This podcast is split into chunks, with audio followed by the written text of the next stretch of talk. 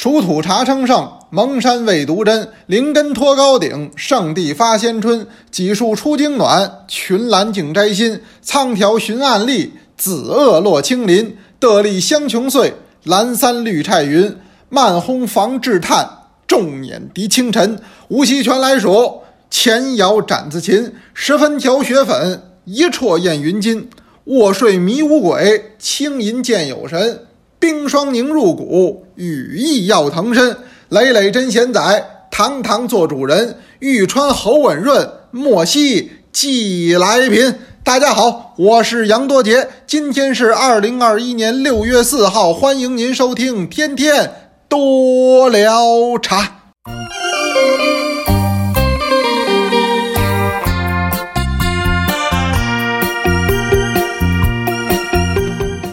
刚才给您背的这一首，您还记得吗？这是带您叫温故而知新，因为咱们最近那茶诗课第三季结束了，第四季还没开始呢。那么我就借着这空档，我先把这个第三季咱们已经学过的这部分，得给您再温习温习、复习复习，就跟那做菜的似的。咱们本来啊也做熟了，做熟了呢，怕不进味儿。不进味儿怎么办呢？回回锅，你要不然怎么那回锅肉那么好吃呢？回锅肉不能拿生肉做，回锅肉得拿熟肉做。哎，您看咱们有个大厨叫牛金生啊，哎，牛大厨人家做川菜做的最好，这里边就有这道回锅肉，专门给我讲过。啊，咱回锅肉为什么叫回锅肉？就是因为先得把这肉给它弄熟了。那就是说这五花啊，啊，您当然后臀尖也行。先弄熟了，弄熟了以后，他还怕不进味儿，咱们在二度进锅里，咱们再一翻炒一调汁儿，哎，汁儿往里这么一沁味儿，这好吃。实际上，这咱们学习也是一样。我说咱们学习，尤其是学习中国古典的文学、古典的文献、传统的文化，就得跟那做回锅肉似的，一遍不行，咱们再来二遍，咱们再咕嘟它，让它把这味儿进去。您说我这聊诗，我愣聊出回锅肉来了，您原谅啊。这为了给您举这例子，它显得香啊。什么叫显得香啊？显得好。嗯，那么所以我呀抽空，因为前面每天不都背一首吗？我刚才给您背这首，第三季着重讲过这首诗，您回人人讲上，您可以回听。这很重要的一个文人叫文同，就文化的文，同呢就是相同的同，这跟。苏轼还沾亲，苏轼的一大表哥，知道苏轼的多，知道他的可少了。他写这一首叫《谢人送蒙顶新茶》，这里边有很多的金句，什么“蜀土茶称盛”啊，“蒙山未独真”呐，“灵根托高顶”啊，“圣地发先春”呐，这都是好词儿。尤其是今天啊，您要搞这个四川茶的营销，我说这都是活脱脱的广告语，还不找您要这版权。不要这知识产权的费用，您说咱们应该多学习古人的话，说的多妙啊！说完了以后，一千年到现在，大家伙儿都互联网了，大家伙儿都新思维了，都数字时代了。哎呦，老祖宗这东西，大伙儿不看了，那不行，不行不行，坚决不行。所以您看，现在我们多聊茶，包括还有很多家里的孩子多聊茶呀，同学家里的孩子都跟着一块儿读茶诗，太有好处了。您说您给这孩子现在学英语，光学英语跟没学一样，为什么呀？都会呀，现在大家伙都会，那就跟没有一样了。那还得给孩子再报一二外，就第一外语都不行了，再报一二外。结果这一外也学了，二外也学了，中国话忘了。那您看咱现在这孩子有几点问题？您看您家有没有啊？我到学校去我就发现了，第一点，中文表达能力普遍下降，尤其是书面表达能力。你要是说话，现在还没问题。听说读写这四条，现在起码这个写，当下的学生退化的很严重。那写出来那都不是中国话，为什么呢？主谓宾定状补都是按照英文那来的，他老学英文啊，他英文跟中文这表达它不一样啊。所以您看那现在这孩子一写作文写出来那味儿啊，都跟那老译制片那味儿似的。说那话都别扭，这就是学外语学的。二一个来说，写字儿普遍比较差。现在要能工工整整写一笔中国字的孩子少，的确不多呀。原因有多个，第一个，他电子化程度高了，他平时他处手机，他玩 Pad，他没有写的的时间。您说现在哪位家里的孩子还写信呢？可能吗？他不可能了。哎，写作业还有很多学校都要求什么电子打卡。哎，我说这也不好，这导致呢，咱们现在这个中国孩子对于中国文化的了解普遍都变弱了。我觉得这很可惜啊！怎么想起这么个话题来呢？嗨，随想着什么聊什么吧。因为这不刚过完六一儿童节，那咱们这么多多聊茶同学家的孩子，哎呦，都朗声诵读中国古典的茶诗。我说太棒了，这是一种好的熏陶。在这儿我再一次啊说这话题，希望也有更多多聊茶同学家里的孩子加入到咱们诵读茶诗的行列当中。甭读长的，就读那绝句，四句话的，五言的也行，七言的也行。您读这有意思。您让孩子读着呀，我接着给您聊着。那天呢，我聊这个梦辰湖，一聊聊了两天，大伙儿都很爱听。呃，我抛了这么一个话题。我说那天我说那老爷子摔壶这问题，我不知道哪位家里也摔过壶，你要把自己的茶器具，呃，说一个文言的词汇啊，把您那茶器具给碎了。这碎了是文言文吗？我都不会写这碎了啊！我一说这个呀，一时激起千层浪。呵，留言的这个多哟，同学们一定要听啊！那是六月二号，六月二号的天天多聊茶，您看下边留言去，太多了。哎呀，真是啥也别说了，眼泪哗哗的。怎么呢？您比如说五班的空谷幽兰就说了，怎么没有啊？那意思看来还不是一回两回。我现在都特注意，我还有时候 给摔了呢。呃，四班的聆听说了，唯一的一次也是最心疼的一次，是保温瓶啊倒扣着，这不沥水吗？那你想这保温瓶这么高，它这搁着就不稳当。这保温瓶重心一不稳呢，它就倒了。它倒在倒边上，它也没事儿。保温瓶它是金属的，它也摔不坏，它也摔不漏。它倒这地儿好，它整倒人那青花盖碗上，啪，这叫一个脆，心也碎了。这是四班聆听的悲惨经历。听闻说了，我爱茶多年了，我自己啊过手这么多茶器具，我一样我都没给碎过。但是前一段时间家里打扫卫生的阿姨，这不小心摔了一个。茶碗，而且这碗用了七年了，您说心疼不心疼？您还没法跟他着急，您怎么说呢？而且他也不见得就知道这个东西的价值，更不知道这背后的意义和咱们的这感情。哎，你说深了，说浅了不合适，回头还觉得哟，你看这不就一破碗吗？你怎么还跟我这么急着白脸的呀？这就没法聊了。所以确实有的时候家里要有打扫卫生的人员呀，您这些东西真得搁好了，人家那手啊。呃，没个轻没个重，呃，弄坏了，真的是太可惜了。偷渡浮生就说了，我摔这东西啊，嗨，也不是什么了不起的东西，我把那个龙纹盖碗给摔了。好家伙，这龙纹盖碗，我告诉您，龟包棋画了不到一百套，后来就再也画不出来了，这就成为了多聊茶的一个绝品。现在这九十余套龙纹盖碗都收藏在咱们多聊茶各个班级中一些同学的手里。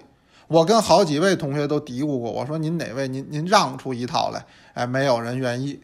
那现在有一套算一套，这都在大家伙手里，您这等于摔一套少一套。我太难了。呃，六班的杨啊杨也说了，您提这话都是眼泪啊，摔了好几件茶器具了。有一盖碗，我是天天用好几年了，我要多顺手有多顺手，结果怎么样，也是让家里那阿姨啪给摔了。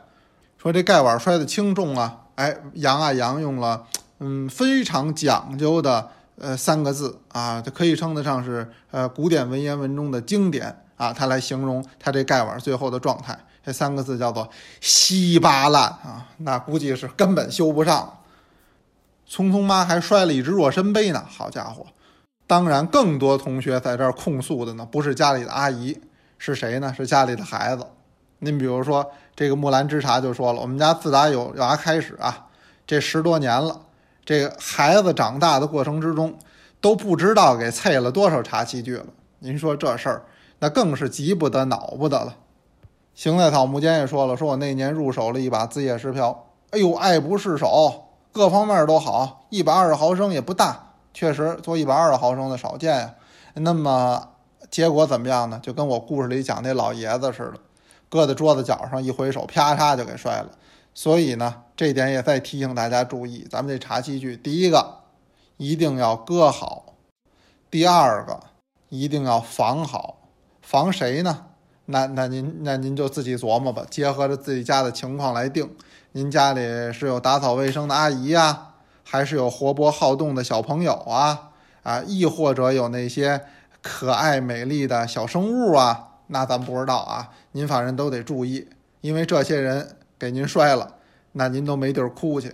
我想哭，但是哭不出来。等到思念像海淹没我，而爱已这个孟辰湖的话题呀、大伙儿啊还都挺爱听。那天我讲了一个故事呢，大伙儿反响好，我就又讲一个。哎，第二天讲的是木匠师傅的这故事哈。呃，那么今天呢，还给您讲孟辰湖。为什么？我就是想通过这些事儿，呃，希望您正视泡茶器的重要性。咱们现在第一步追求的都是茶，哎呦，我要喝好茶，我一定要绞尽脑汁儿，想尽办法找到好茶，这当然是很重要，这也是基础。但是您光有好茶还真不行，您没有一个适合它的泡茶器呀，这也瞎掰。怎么办呢？那您就得找，怎么找呢？叫不找最贵的，要找最对的。你看这合辙又又合了哈，哎，一定要找对，就是适合他的才最好。哎，这个事儿呢，实际上要格外的引起注意。想找贵的倒容易，是吧？您就说吧，我就要一千的、两千的、三千的、五千的、一万的、两万的，那无外乎就是我买得起与买不起，承担得了、承担不了，这事儿倒简单了。你说买这个合适的，这就不是钱的事儿，这是关系到每一个人的茶学素养问题。要不然咱为什么学茶呢？学茶的目的在于更好的享受一杯茶带给我们的这份乐趣，让咱们每一个人都成为有福之人，这是咱学茶的目的。咱学茶这目的不是上外边说跟人一定要显示什么，说不是一定要张扬什么，这不是咱们多捞茶同学的性格。不是咱的性格。那在这儿，我还是通过聊孟辰湖，我想跟您呼吁这个事儿，就是说您一定在泡茶的时候注意茶器具的选择。像孟辰湖，那就非常适合的是乌龙茶的冲泡。再好的乌龙茶，马克杯子一泡，先打下三百年道行去，根本它就不行了。一定要器具要小，这是一定的。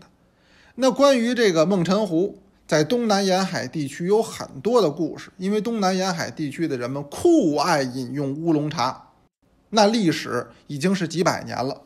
您不管是闽北的岩茶，还是闽南的铁观音，亦或者是潮汕的单丛吧，那么一定都要用梦辰壶来饮用。所以当时有很多人呢，家里都有梦辰壶，也围绕着梦辰壶呢有好多小故事。今儿我给您讲这故事呢，也有意思。这事儿说的也是清朝末年了，还没进入民国的时候，就在这个潮州城。潮州城有个牌坊街，牌坊街是最热闹的。今天您要旅游到那儿，还得去照相去打卡。那么这个牌坊街上呢，啊，做买的、做卖的人很多，其中就有这么一家饭铺。说饭铺呢，说小了，按今天的这个标准来看，高档酒楼。开的是楼房三层，一层呢卖散座，二层呢卖雅座，三层呢就是卖包桌。那这就是说多种经营了。一般人来呢就吃一层，那好一点的呢，您要是消费高一点的，您上雅座，呃，安静谈个事儿。三层呢，整个一层能摆席，你要办个什么酒会呀，来个宴请啊都行。所以它这是挺高档的这么一个酒楼。老板呢姓李。李老板也不差钱儿，那您想想，开这么大的饭铺能差钱吗？而且他这个人呢，乐善好施，是个善人。谁真有谁呀？说一时半会儿为难招窄，吃不上饭呢，他还接济，他这么个人。这一天呢，十一点多下了板儿，这准备呢就是做生意，因为饭铺嘛。像这种大饭铺不卖早点，人家十点多才开始开门营业，哎，收拾收拾，十一点多、十二点上座。这刚下了板儿，这说准备营业，打外边进了一位。呵，这位这个穿着打扮太棒了，上身呢穿一花大褂儿。说大褂儿还有花的吗？大褂儿就是长衫，就是孔乙己穿那种，一般都是单色的，哎，藏蓝的呀，啊，或者是墨蓝的呀，啊，或者是灰布的呀，都这样。说这位怎么花大褂呢？它本身是个灰布大褂，但是上面这补丁太多了，也不都哪儿找的这碎布头，这儿补一块红的，是那儿补一块绿的，这儿贴一块蓝的，这儿弄一块黑的，结果这大褂你再看呢，远瞧了呢不是穿着大褂呢，那简直是打着马赛克就出来了，一块一块的都是，来这么一花大褂，呃，光头没戴着帽子，脚上呢穿着这么一双疑似鞋。What? 说这话又听不懂了，鞋就鞋了，怎么疑似鞋呢？疑似像是鞋，但是说是鞋呢，又有点小问题。什么问题呢？就这鞋没底儿，它没底儿还能穿吗？啊，就剩一面儿了，在脚面上趴着。这下边这底儿呢，似有没有？哎，磨的反正也差不多了。说到这儿呢，您就明白了，这位呢，这是要饭的，哎。那您看穿着这个破衣啰嗦，这意思就是要饭的。饭馆要饭的多了，对不对？您有个吃剩下什么的，您给点就得了。所以这个要饭的没事老奔饭铺去。这个李老板呢也没当事，那意思呢就支应着伙计，给拿点看看，后边还剩点，昨儿晚上有什么没弄了的，没卖出去的，你给拿点就得了。哎，这人一摆手，那意思不要。说你怎么着不要饭？您要什么呀？要钱。这人还摆手，还不要。这李老板觉得有点奇怪了，这要饭的头次见。那那你要什么呀？这人啊一吧嗒嘴儿，茶。哦，想喝茶。嘿，好，您这口还挺高，您就说渴了不就完了吗？李老板呢回身就招呼伙计，快快给给他倒碗茶。说倒碗茶就是那个后边那工作间。工人喝的那个大壶茶，早上起来先沏上这么一大壶，这个壶很大很大的，嗯，那么能搁这么四五升的水，有的时候还更多，没凉没热，哎，一天谁要渴到这儿倒一杯，倒一杯，就这么喝，给他也倒了一杯。这位端过来一闻，都没打嘴儿，不行，怎么不行啊？您这茶太次啊！您怎么开这么好的酒楼？您这么大的老板，您怎么喝这么次的茶呀？李老板心说：“你亏心不亏心呢？我才不喝这茶呢，这不是给伙计喝的茶吗？哦，这茶还次，好，好，好，好，好，哎，那意思一努嘴儿，冲伙计，把我柜台后边我喝那茶，你给他倒一杯。这李老板也有点斗气儿，那意思是怎么着？你还挑出我的不是来了？这伙计没办法啊。”老板那柜台后边呢，那泡着茶呢，那潮州啊，那甭问了，潮州地区泡的是好单丛啊。从这个梦辰壶里倒了一杯，给他了。哎，这位接过来，这回不错，真赏脸，起码给喝了，滋儿喽一口，一饮而尽。喝完了以后，那脑袋呀，摇得更跟拨浪鼓似的了。哎呀，不行，不行，不行，不行，不行！您这个茶，哎呦，我跟您说，茶不错。茶不错，知道吗？您这壶不灵，把那茶都糟践了。你有什么可豪横？李老板一听这话有点意思了，怎么了呢？他愣知道这茶好不好是跟壶有关系。这节骨眼，李老板呢上下又仔细打量了打量这要饭的，他发现这要饭的呀不俗气。第一个穿的是长衫。而不是上下两截穿衣，这就证明这个人原来呀是个穿长衫的，那起码是读书人。二一个来看呢，举止文雅，谈吐不俗，虽然是脏一点儿，穿的破一点儿，人呢也确实味儿一点儿，那能不味儿吗？您琢磨多少天都没洗澡了，但是看得出来，这不是一般二般的人。原来没落魄的时候。应该说日子过得不错，许比自己都强。哎，这李老板倒是高看一眼，哎，说这位先生，您这话怎么说的？我这茶好，怎么壶不好？哎，您不懂，您这把蒙尘壶不灵，不灵啊！说这话，这要饭的打怀里啊一掏，掏出一把壶来。嗯，李老板一看眼就直了，怎么着？你别看他这人不怎么样，他掏出这把壶可真棒啊！哇哦，不错呀！李老板也是爱茶之人，您想的是潮州城牌坊街开大买卖的人，那怎么可能不爱茶呀？他也懂茶，他也懂壶，他一看这人拿出这把壶就不俗。第一，这把是地地道道正经孟城小壶；二一个，这把壶用的可有年头了，一看不管从制工、款式、包浆，都是一把用出来的老壶。哎呦喂！还真没看出来，这要饭的有这么一手。这壶还真好，说这位先生，您能不能放到柜台上？您搁这儿我瞧瞧啊。哎，这要饭的大大方方，顺手把这壶就搁柜台上了。您请便。李老板拿起来，上下这么仔细一看，一转这口沿，一看这水柱流法，嘿，真得说不可多得。要跟人家这把孟辰壶比，甭管比泥料、比制工、比这造型，还是比这古朴劲儿，我柜台里边搁这一把就该扔。哎呦，说先生，这我可没看出来，您这壶，这要饭的一听乐了。您怎么着？您别小瞧我，这壶第一不是我偷的，第二不是我抢的，这是我们家自己家传的。我当年呐。也不怕您笑话，我也是站着房躺着地，也是个公子哥他们管我们这种人叫纨绔子弟。我也的的确确不干什么正事，反正是游手好闲。而且呢，我有这么点磊。什么叫磊呀？磊这也是句土话，就是有这么点嗜好。我就是好喝茶，而且一定要喝好茶。我这人又好交朋友。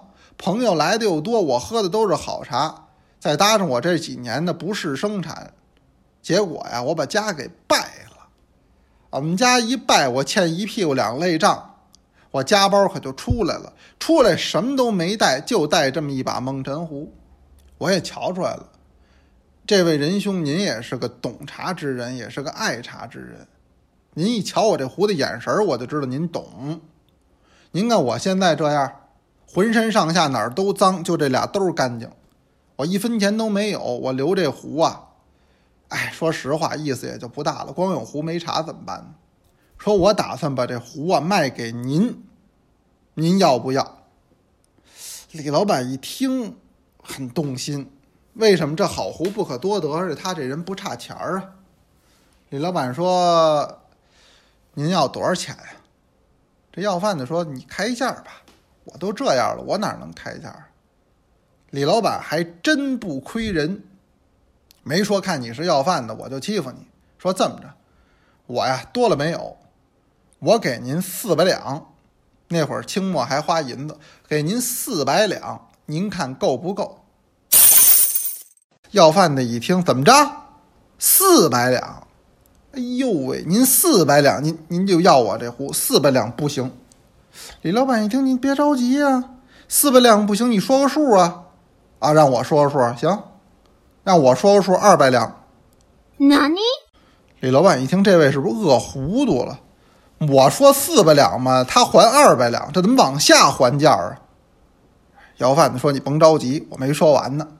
二百两这壶啊，不给你，不给你是不给你，咱们俩共用，共用。哎，对了。”这壶就搁您这儿，二百两我拿回去，我找个小房儿，我是先把家安上，安上以后啊，我也买身新衣服，我也找一好工作，打这儿往后咱俩算茶友。我每天呀没事儿，我就到您这儿来，咱们俩呀就共用这一把梦辰宝壶，咱们在这儿喝茶聊天儿。这壶算您的，但是您泡这茶分我一半儿，这么着我才说。咱二百两算成交，您看好不好？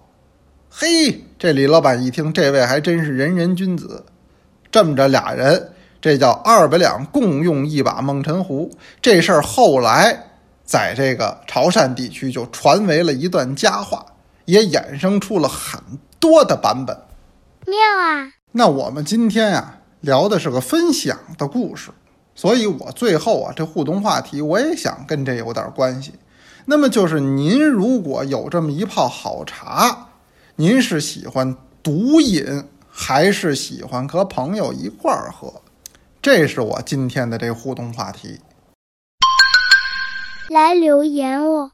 我先说这么多呀，人同学都等着急了。谁呀？有后场的同学，是的，二班陈平同学等着呢。多聊茶二班烟台陈平，即将煎茶，宋，苏轼。活水还须活火烹，紫林钓时曲深清。大瓢饮月归村瓮，小瓢分江入夜平。学如已翻尖触角，松风忽作谢时声。初尝未易今三碗，坐听荒城长短更。咱们这个茶诗的诵读啊，也进行了有半年了，一百八十多回了。大家伙儿非常的支持，我也很感动。哎，那么我也希望您呢再次给我们来投稿。今天我先聊到这儿吧，有问也有答，天天多聊茶，咱们明天接着聊。欢迎同学们来投稿哦。